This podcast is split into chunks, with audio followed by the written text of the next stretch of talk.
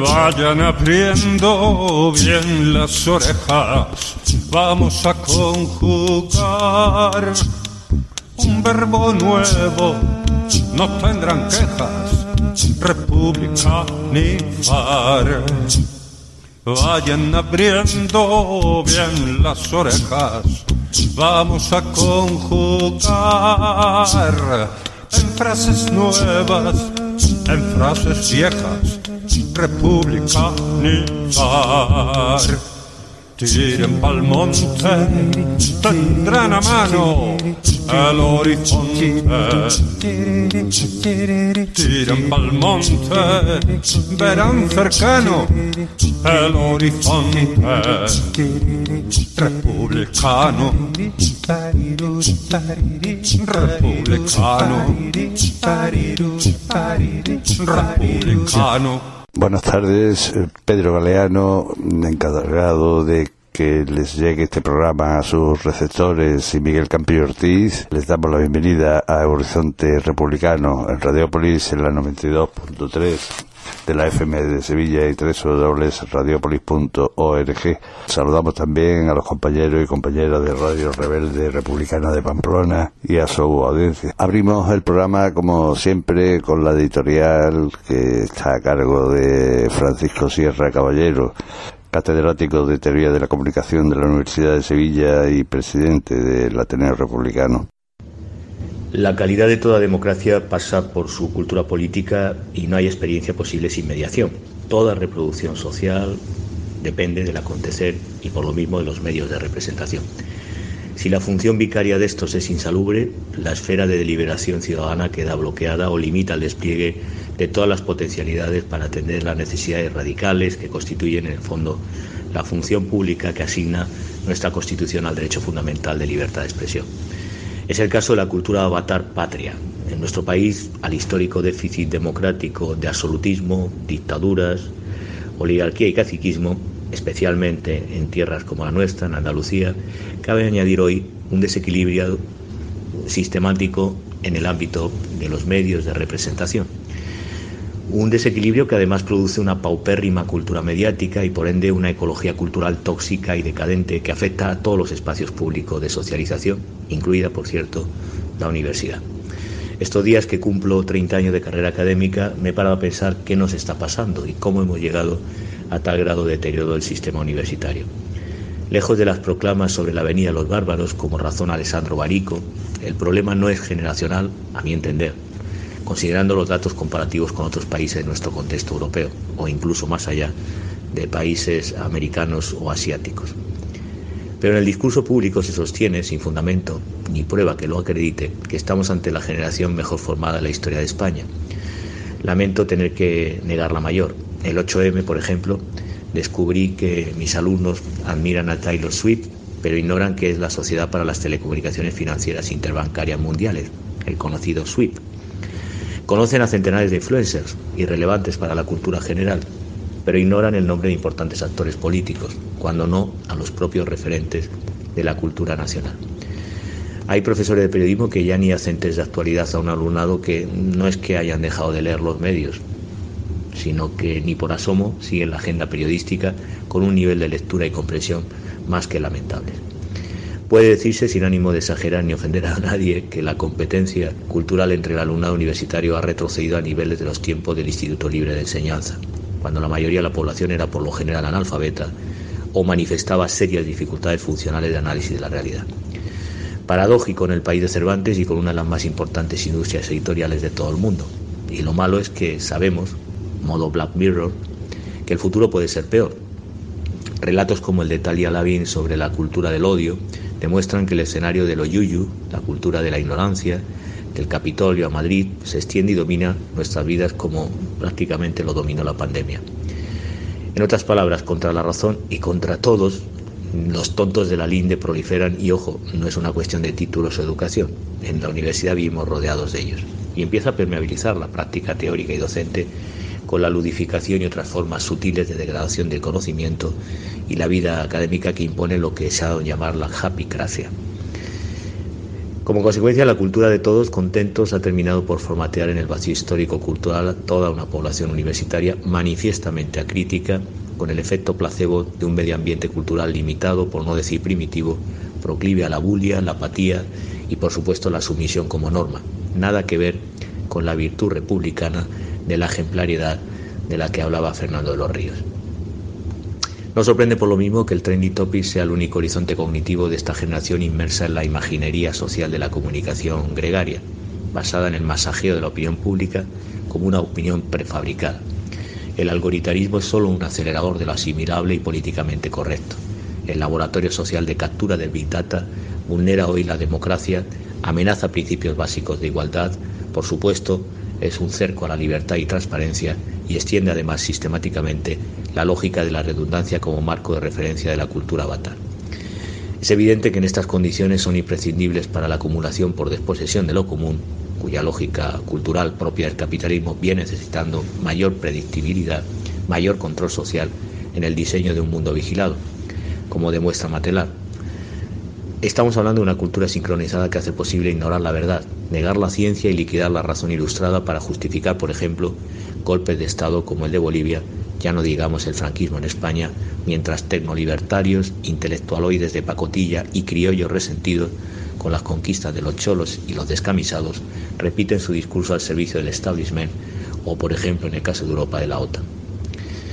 Mientras en la llamada era post-COVID de la nueva normalidad los GAFAN consolidan el liderazgo hegemónico las políticas de representación, con Amazon aumentando más del 50% y un crecimiento que supera el PIB de muchos países, o Google que atesora beneficios de más de 76 mil millones de dólares, parece que ha llegado la hora de advertir que no podemos seguir en las nubes, que no podemos ser colonizados en el espacio virtual por Amazon Web, que no podemos permitirnos vivir en esta cultura de avatar, que está por encima de nuestras posibilidades y que exige todo lo contrario a la venta de nuestra información y conocimiento al imperio Microsoft.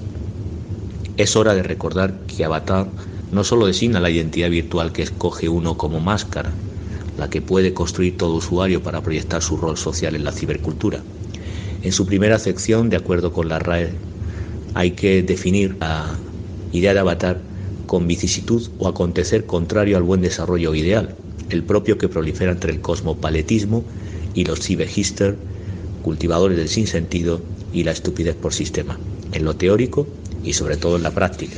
Idiotas en fin de la nada en el sentido etimológico del término, hacedores o colaboradores necesarios de un procomún colaborativo y en red con democracia de baja intensidad, una creatividad banal del fanedis y la fascinación propia del facio en el que todo texto es absorción y transformación de otro texto pero en línea, contrariamente a Julia Kristeva, que en este caso no defendería esta lógica de los medios tautológica.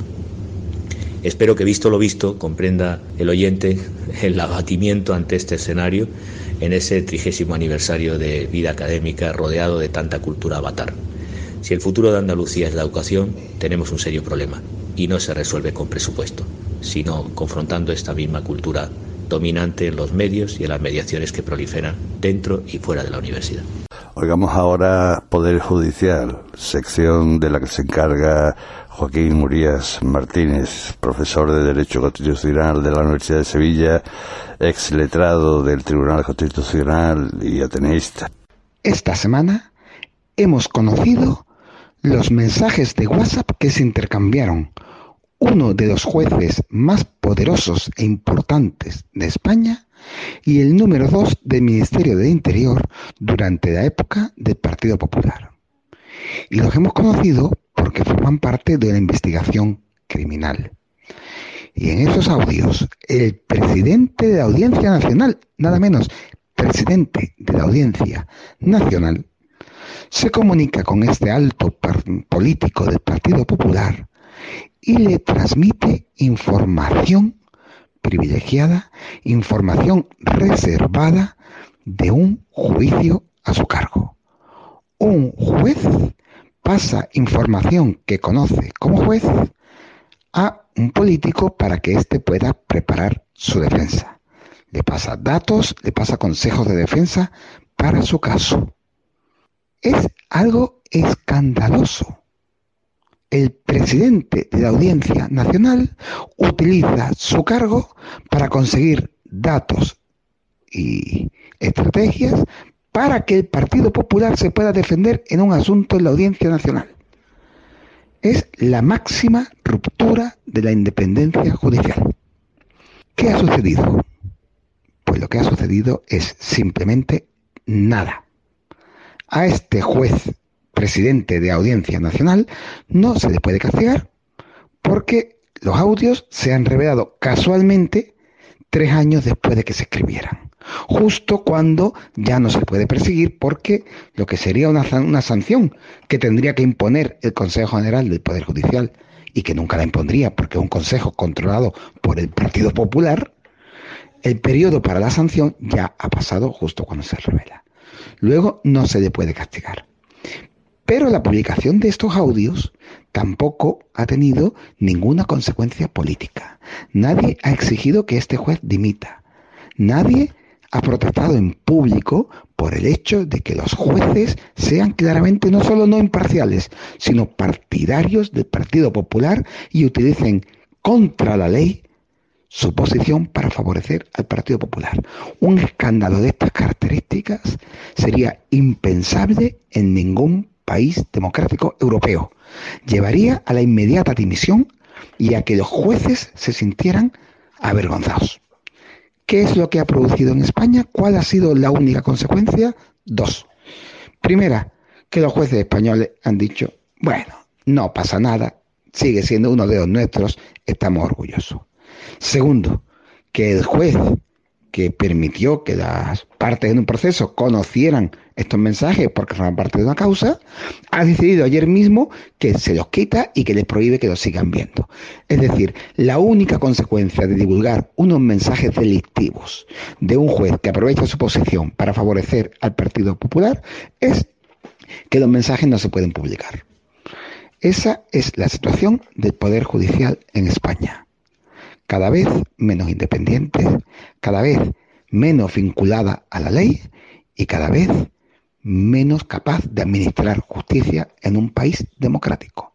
Vamos cada día peor y los jueces están felices y contentos con esta deriva. Pues nada. Hoy vamos a hablar del republicanismo en el último cuarto del siglo XIX y en especial de Pi y Margal. Tras la corta vida de la Primera República, la restauración supuso un doble retorno, el de la monarquía y el de la dinastía borbónica en la persona de Alfonso XII. Pero la restauración significó algo más profundo. Las clases propietarias de la sociedad española cerraron filas en torno a una decisión firme. No iban a consentir más ensayos revolucionarios, más desbordes democráticos que pusieran en peligro su dominación sobre las clases trabajadoras. Así que tras el vibrante sexenio, el cambio de ritmo de la España de la época será espectacular. La vida se ralentiza, se aletarga. Para servir esos intereses oligárquicos, el político andaluz Cánovas del Castillo diseñó el régimen político de la Restauración, una pantomima de Estado liberal que, inspirado en el modelo británico, utilizaba como medios políticos principales los siguientes. La monarquía parlamentaria, un sistema bipartidista con dos partidos lo más parecidos posibles entre sí y todos los demás quedaban excluidos del sistema y serán objeto de persecución, en especial las fuerzas obreras. El turnismo pacífico en el poder de esos dos partidos, el conservador de Cánovas y el liberal de Sagasta, sobre la base del fraude electoral por procedimientos como el encasillado de los candidatos y el pucherazo instrumentados gracias a una estructura de caciques territoriales y finalmente el recorte de las libertades para impedir la participación política de las capas trabajadoras. En ese contexto y tras la caída de la Primera República, el republicanismo se diluyó y fragmentó en diversos partidos. Los distanciaban tanto las diferencias ideológicas, federalismo frente a centralismo, vía insurrección frente a vía electoral, como el personalismo de los grandes líderes, del Partido Federal de Pi, el Partido Progresista de Ruiz Zorrilla, el Partido Histórico de Castelar o el centralista de Salmerón. No obstante, el ideario republicano, anticlerical, de fe en el progreso y defensa de reformas sociales se mantuvo vivo en los círculos intelectuales, culturales y recreativos de Ateneo, casinos, etc. En ese republicanismo del último cuarto del siglo, una figura sobresale por encima de todas, Pi y Margal. Pi Margal nació en Barcelona en 1824 aunque era de familia obrera, hijo de un tejedor, logró estudiar por la única vía posible hasta entonces para la gente humilde del seminario, hasta doctorarse en Derecho en Madrid a los 24 años. Trabajó como profesor, traductor, empleado de banca y escritor. Escribía sobre historia y arte, pero varias de sus obras fueron prohibidas por presiones de la Iglesia. En Madrid se vinculó al Partido Demócrata y participó en la Revolución de 1854, la Bicalvarada. En ese año expuso sus ideas federalistas en La Reacción y la Revolución, defendiendo el socialismo frente a los demócratas liberales. A partir de 1864 dirigió el periódico La Discusión, pero tras el intento revolucionario de 1866 tuvo que exiliarse en París. Allí profundizó en el pensamiento del socialista utópico Proudhon, que le influiría de manera decisiva. Pensaba que había que destruir la autoridad existente para sustituirla por un pacto de libre autodeterminación de los pueblos hasta llegar a una federación. Regresó a España tras el triunfo de la Gloriosa y fue elegido diputado en las Cortes Constituyentes. Se erigió el líder del federalismo más progresista y cercano al socialismo, lo que le permitió conectar bien con el movimiento obrero. Como vimos en el programa anterior, fue segundo presidente del gobierno de la Primera República. Tras el golpe de Pavía, Fue detenido y encarcelado un tiempo en una prisión andaluza. Se retiró temporalmente de la política y trabajó como abogado y escritor, pero en los años 80 comenzó a reorganizar el Partido Federal del que fue dirigente indiscutible hasta su muerte. Su prestigio le llevó a ser elegido diputado en las sucesivas elecciones. Redactó el proyecto de Constitución Federal de 1883 y el programa del Partido Federal de 1894. Con valentía hizo frente a la opinión pública dominante, siendo el único dirigente republicano que se opuso a la guerra de Cuba y defendió la concesión de la independencia a las colonias. Murió en Madrid en 1901 a los 77 años de edad. Fue sin duda el republicano de mayor influencia de su generación era la ventana de la historia, sección de la que se encarga Juan Valencia Rodríguez, doctor en historia y responsable de comunicación del Ateneo.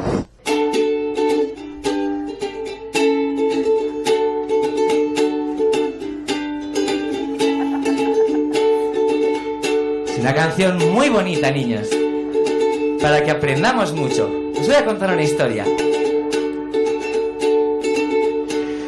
Día Felipe VI fue a instalar el ordenador.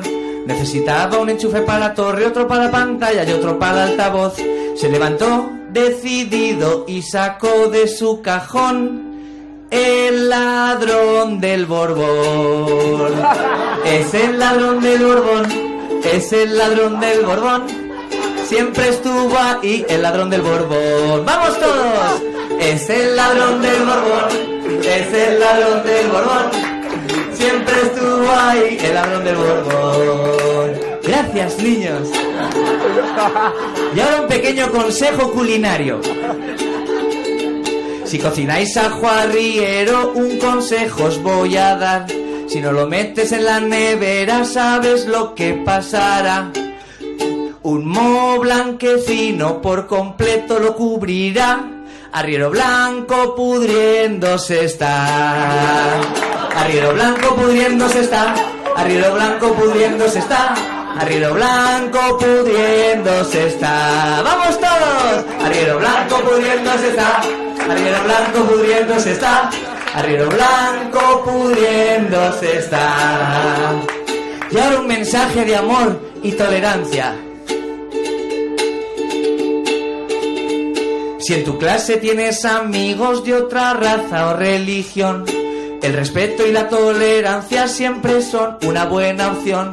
El musulmán y el cristiano hallarán su salvación en la Meca o en Dios. En la Meca o en Dios. En la Meca o en Dios. La salvación está en la Meca o en Dios.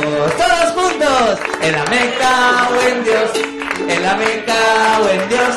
La salvación está en la Meca o en Dios. Gracias, niños. Vamos con la muraleja. Si alguien no ha entendido la letra de mi canción y quiere ir a comisaría a ponerme una sanción, que sepáis que me llamo José, a ver si aunque sea por error, mandáis al Pepe a prisión. El Pepe a prisión, el Pepe a prisión, mandar al Pepe a prisión. Todos juntos, el Pepe a prisión el Pepe a prisión, mandar al Pepe a prisión. ¡Viva la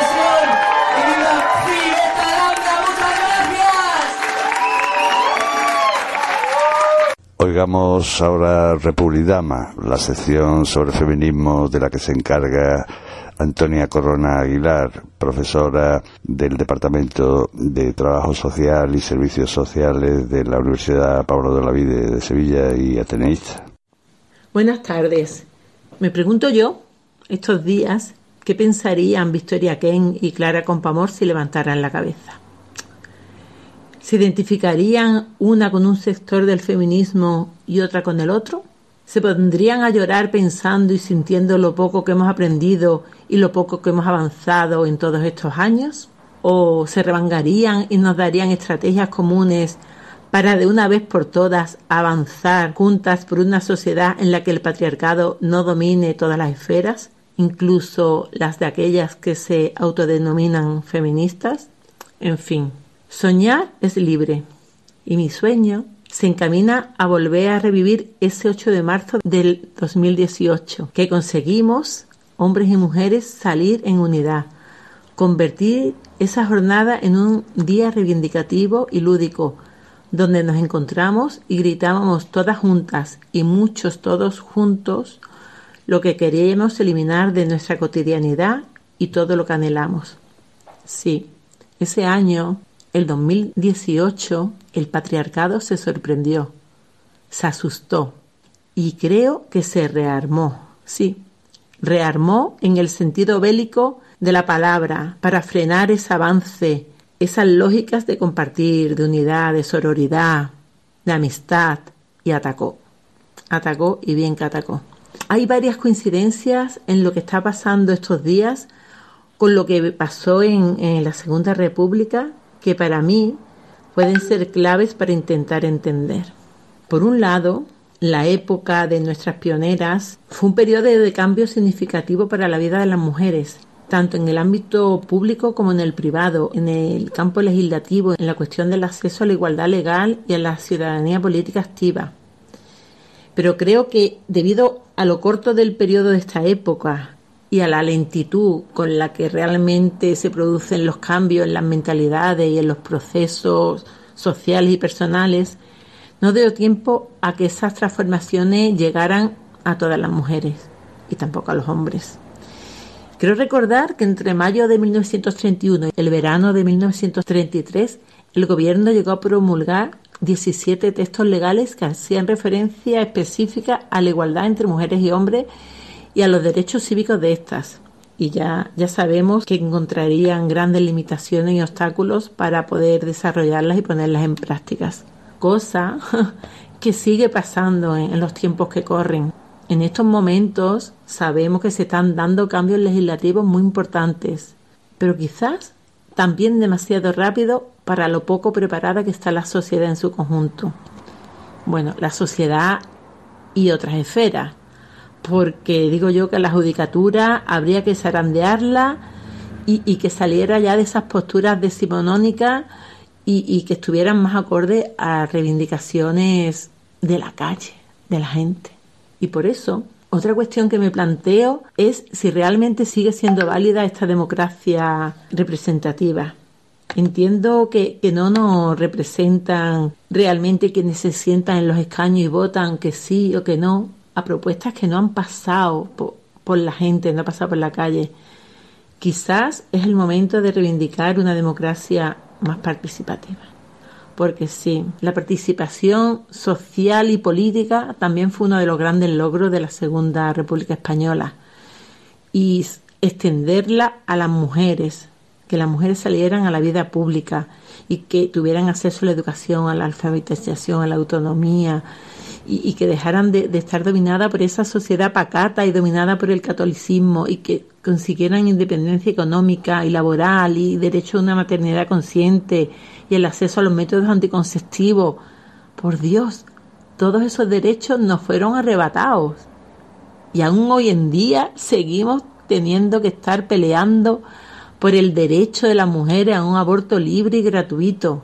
Por eso, quiero aprovechar este micrófono para reivindicar que demos el paso de que las mujeres dejemos de ser participantes a ser protagonistas. No es lo mismo. Y hay que reflexionar sobre la importancia de, ser protagónica en todos nuestros espacios vitales. No nos bastan solo esos espacios familiares o personales, también queremos ser protagonistas en los sociopolíticos y en los laborales, donde realmente se generen espacios puentes mixtos y espacios propios, donde haya sinergia, donde se haya redes, donde nos encontremos y nos reconozcamos y busquemos estrategias comunes. Es muy difícil en los tiempos que corren, pero nuestras maestras, nuestras ancestras lo tuvieron realmente más difícil y yo creo que algo debemos aprender de ellas. Y también junto a esta participación activa y consciente, creo que es imprescindible que, que, nos detengamos en esos mínimos comunes, que predominen los mínimos comunes a los máximos divisores. Nos están haciendo muchos daños esas máximas divisoras. Yo dándole vuelta a la cabeza durante un tiempo en la necesidad de generar esas redes de colaboración, esos espacios, esos movimientos sociales que nos unan en aquello que nos mueve y nos conmueven en ideas parecidas y reivindicarlo juntos, ¿no? Estamos saliendo mucho a la calle por multitud de motivos. Es importante, muy importante que, que volvamos a salir y que salgamos juntos y juntas. Y también es fundamental que construyamos ese espacio doméstico corresponsable, donde los micromachismos, que todo el mundo sabemos, vayan desapareciendo, que tomemos conciencia de ellos, tanto nosotras como vosotros. Eso nos ayudará a que se produzca ese cambio real que queremos, donde la cuidadanía y la ciudadanía se den de la mano. Y ya para terminar, quiero traer las palabras de Flora Tristán, que en Unión Obrera decía, la mujer es la proletaria del proletario. Expresaba con esa brillantez que le caracterizaba el doble grado de discriminación que sufrimos las mujeres. Ella decía, el proletario descansa al llegar a la casa, la mujer ni eso. Y a ello añadía que solo juntos mujeres y hombres, podríamos erradicar el yugo del cuello de las mujeres, ya que ésta no conseguirá su emancipación si no es de la mano de la clase trabajadora.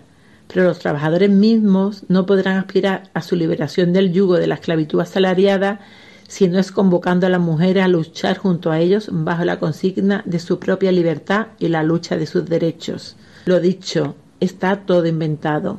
Por eso quiero terminar gritando Sigamos saliendo a las calles. Las calles son nuestras. No permitamos que nos la arrebaten de nuevo. Buenas tardes.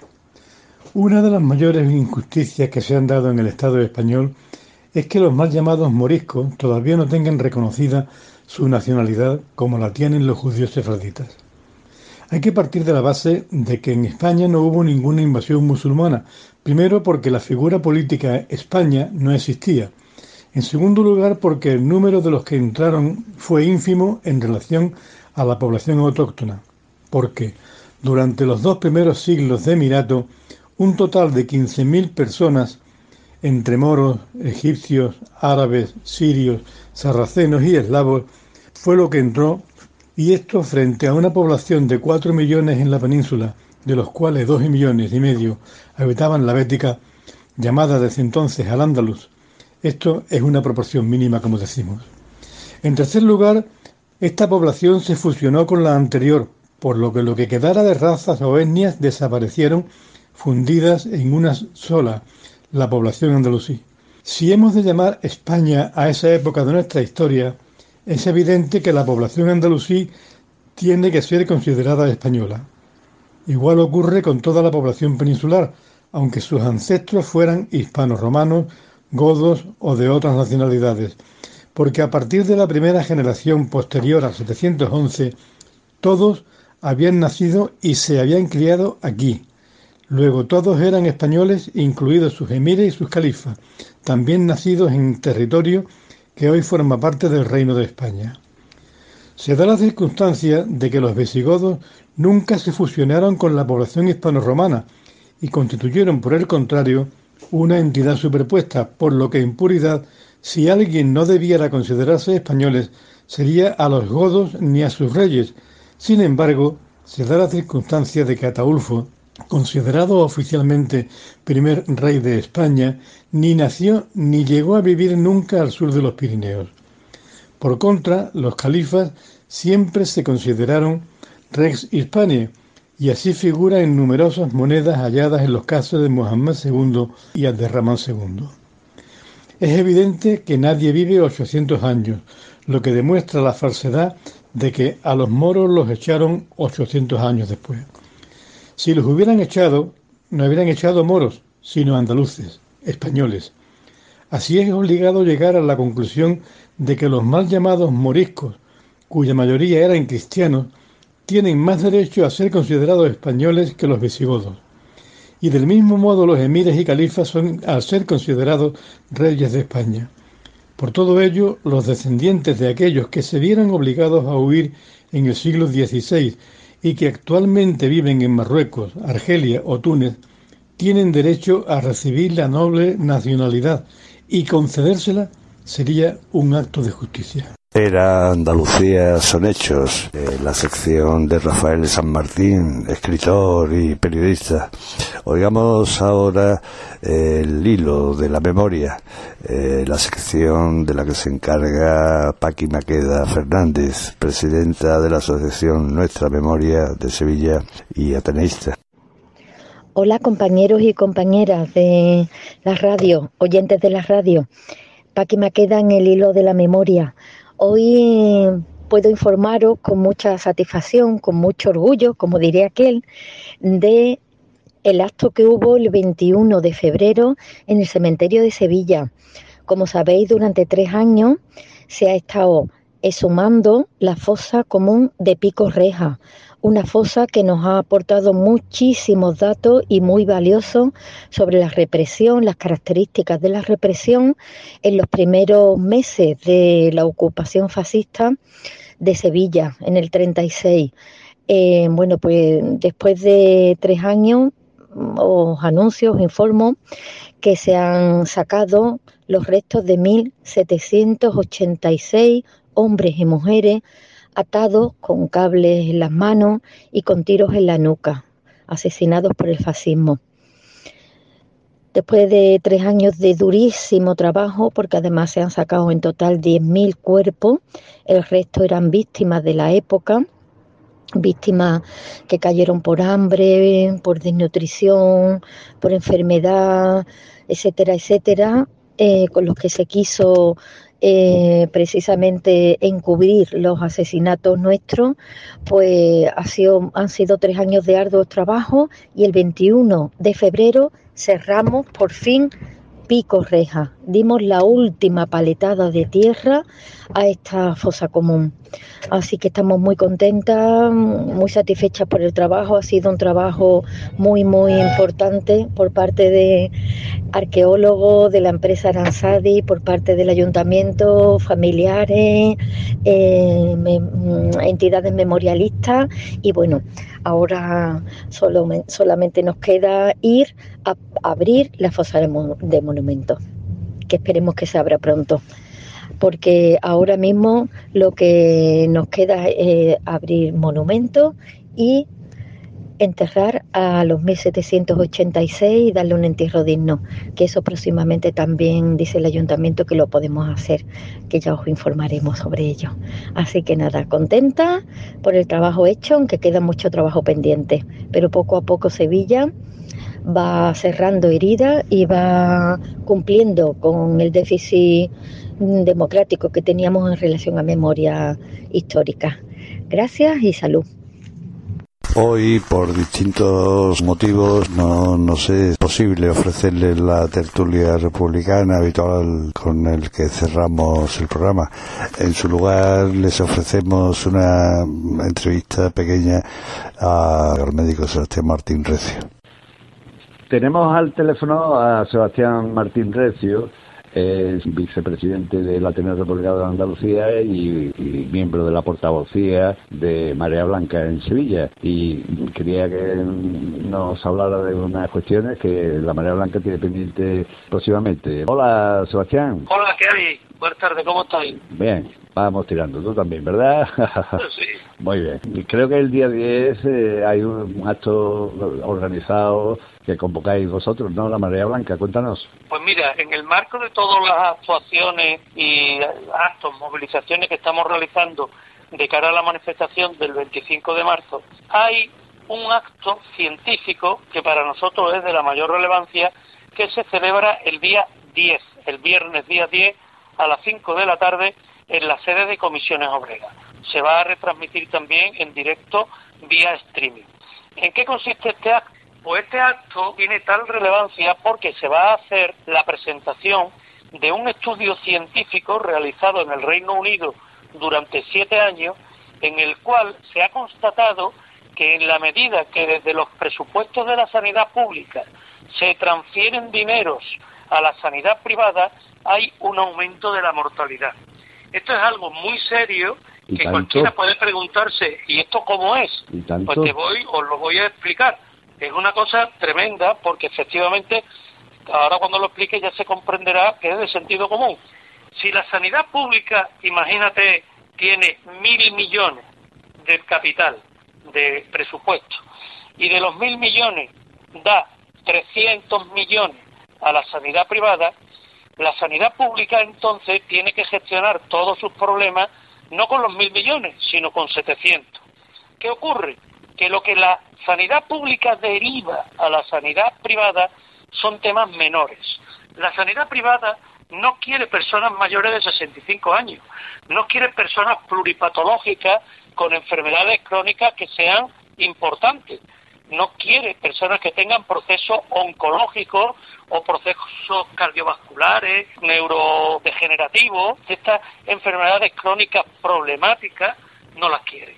Entonces, la sanidad pública se queda con menos dinero, en vez de que los con los mil millones se queda con 700, pero sí tiene que atender todos los problemas más graves, cardiovasculares, osteoarticulares, neurodegenerativos, oncológicos, etcétera, etcétera. Por lo tanto, con menos dinero tiene que atender la población más vulnerable, más problemática, más pluripatológica. Por lo tanto, hay un aumento de la mortalidad evitable. Es decir, que el dinero que se está pasando a la sanidad privada, digamos, tiene un efecto negativo porque la sanidad privada del dinero que recibe detrae una parte importante como beneficio que le supone, puesto que para la sanidad privada la enfermedad es un negocio del cual obtiene un beneficio. Detrae el dinero del beneficio, detrae el dinero de otros impuestos y lo que está ocurriendo desgraciadamente es que la sanidad privada, con el dinero que percibe de la sanidad pública, está capitalizando su infraestructura, comprando más equipos de diagnóstico, de TAC, de resonancia, etcétera, mientras que la sanidad pública se está quedando con los problemas más graves y con menos capacidad de infraestructura. Ese es el grave problema y eso se ha estudiado científicamente en la Universidad de Oxford un grupo de científicos, el que va a venir el día 10 aquí a Sevilla es uno de los científicos que han hecho ese estudio de investigación, han comprobado cómo el incremento de la mortalidad se produce en la medida que se manda más dinero a la privada, porque lógicamente se queda la pública con menos dinero. Pues me has dejado de una pieza, doctor Sebastián. bueno, pues hay un estudio similar en Grecia. Se están haciendo estudios epidemiológicos en países mucho más avanzados.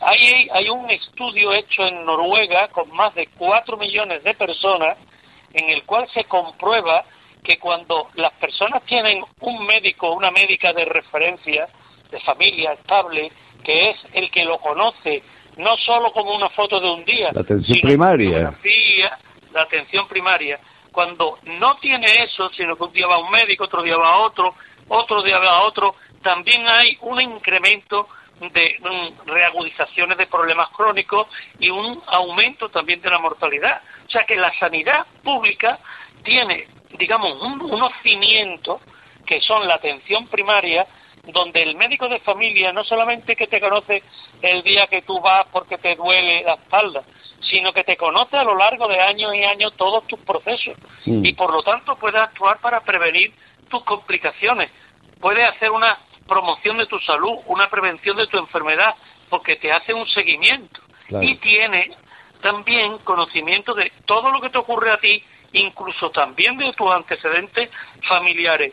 Eso no lo tiene la sanidad privada. Entonces, por eso lo que nos estamos jugando, Miguel, es que en este momento hay una disyuntiva, sobre todo en comunidades autónomas como por ejemplo eh, le pasa a Murcia, le pasa a Madrid y le pasa a Andalucía, casualmente las tres del PP, en los cuales se está dando vueltas de tuerca en la deriva hacia la sanidad privada de recursos públicos. Claro, yo me pongo muy contento porque me dicen, vaya usted a la clínica privada que le van a hacer el TAC. Pongo muy contento. Pero es que la sanidad privada se queda con ese capital para comprar los TAC. Y la sanidad pública se queda sin ese dinero. Mm. Pero es que lo peor no es eso. Lo peor es que van a mandar, y están mandando a la sanidad privada, los problemas leves, las cuestiones diagnósticas. No mandan la cirugía complicada, no mandan los enfermos problemáticos, mm. conflictivos, pluripatológicos, con enfermedades crónicas graves. No, mandan personas, digamos, de un perfil más saludable y por lo tanto menos costoso. Así es, así es. Uf, es gravísima el, panorama ese, ¿eh? porque... Hombre, pues si eso, mm, eh, por eso la marea, una de las cuestiones que está haciendo con mayor énfasis es mm, poner el acento en la tendencia hacia dónde vamos. Ojo, porque ya concretamente en Andalucía prácticamente el 34% del gasto sanitario total es gasto sanitario privado. Se están aproximando al 40%. Hay cerca de 2 millones de pólizas de seguro privado. O sea, que el modelo va tomando una deriva mm. hacia una sanidad que aunque le llamen sanidad mixta, mm. realmente se va a ir conformando como una sanidad pública bastante precaria, sobre todo en la atención primaria, que no puede resolver los problemas, que tiene una demora grande, que no tiene una calidad asistencial, una sanidad especializada con unas listas de espera enormes que empujan a la gente a la sanidad privada. Y ese modelo constituye al final que las clases sociales que tienen menos recursos económicos, que no tienen dinero para pagarse los seguros privados y todo lo que es la medicina privada, se quedan con una sanidad de peor calidad. Y es lo que se ha dicho muchas veces de una manera muy simple, pero muy realista, que es habrá una sanidad para pobres y otra para ricos. El problema es que quiénes son los ricos, porque a lo mejor cualquier autónomo, por poner un caso, se cree que es rico y resulta que lo que tiene son trampas.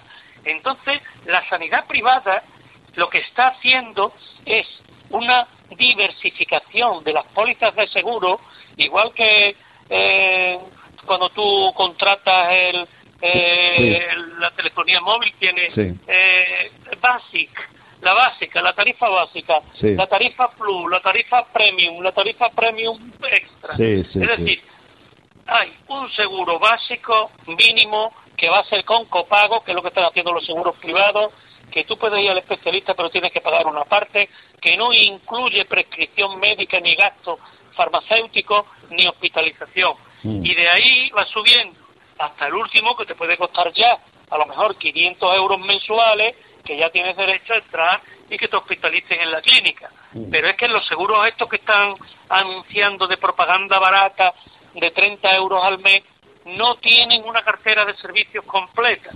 Y entonces la gente está picando, se está creyendo que estos seguros privados le van a solventar los problemas.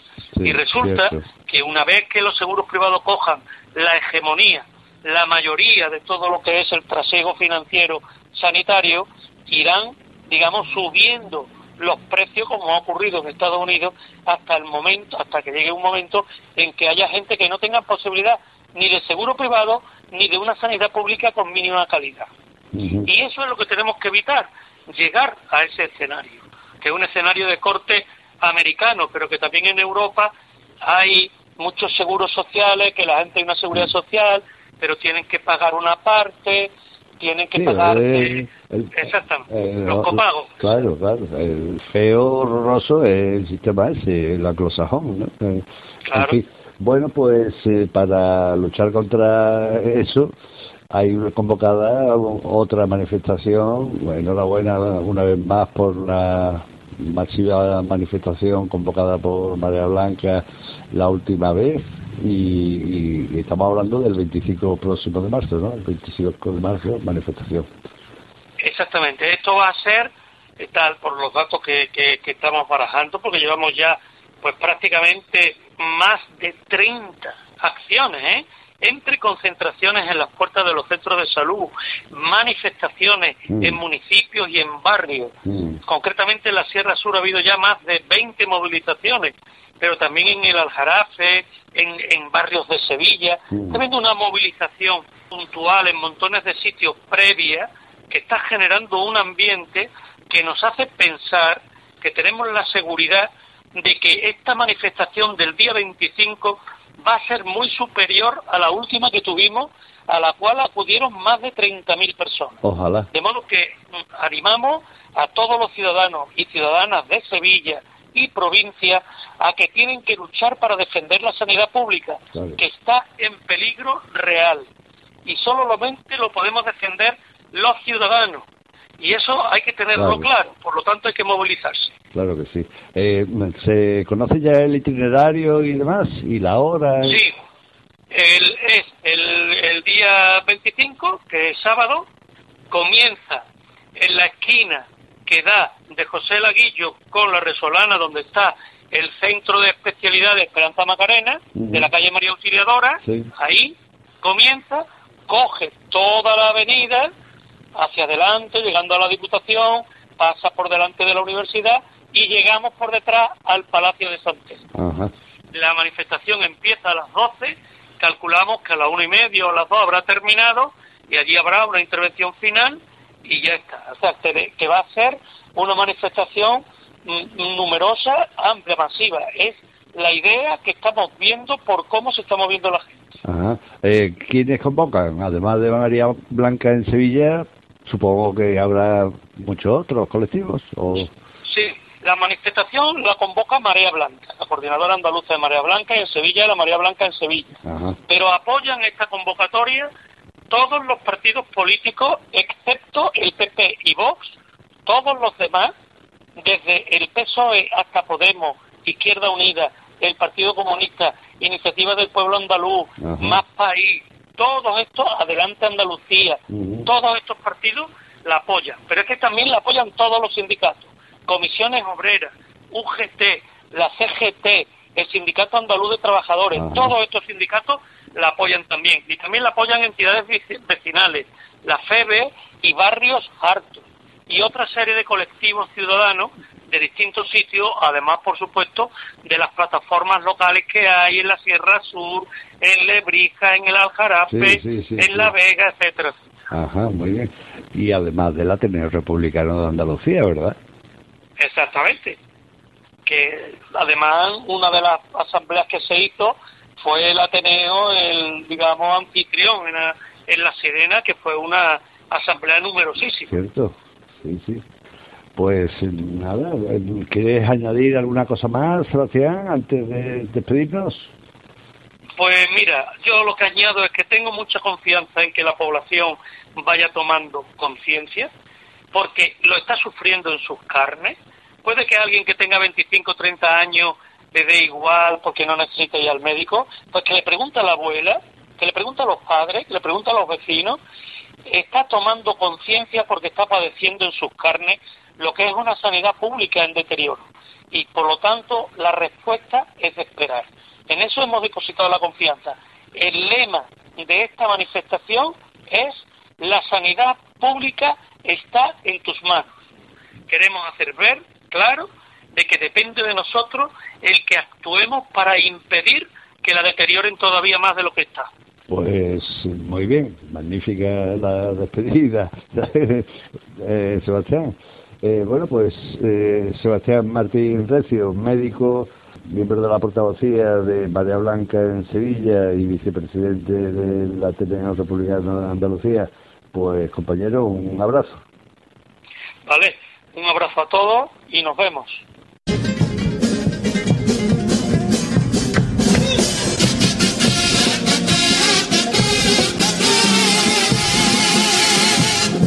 Imagina que es el día después que ya todo se privatizó. El dijo Juanma que lo haría, persistió en Andalucía hasta que la sanidad quedó.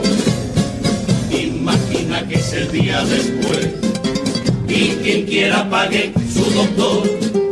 Ya no te roban impuestos, dinero al bolsillo como él te prometió por una cómoda suscríbete ahora a un seguro privado.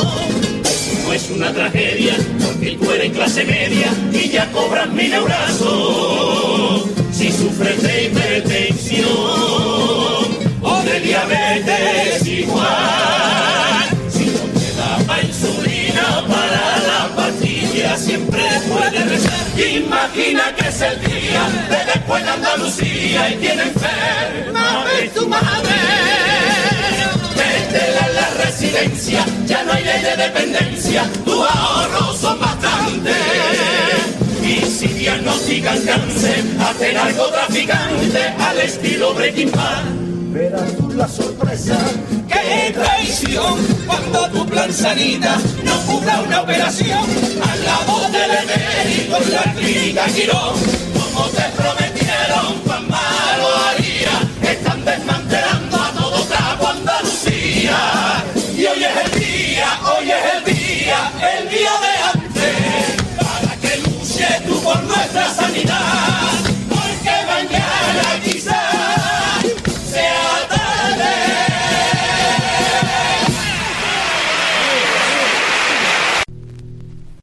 Les invitamos a escuchar el Sintonía Laica número 508 de hoy, donde mantuvimos una charla con Antonio Manuel Rodríguez Ramos, portavoz de la Coordinadora Estatal Recuperando, acerca de las inmatriculaciones. Hasta el próximo jueves.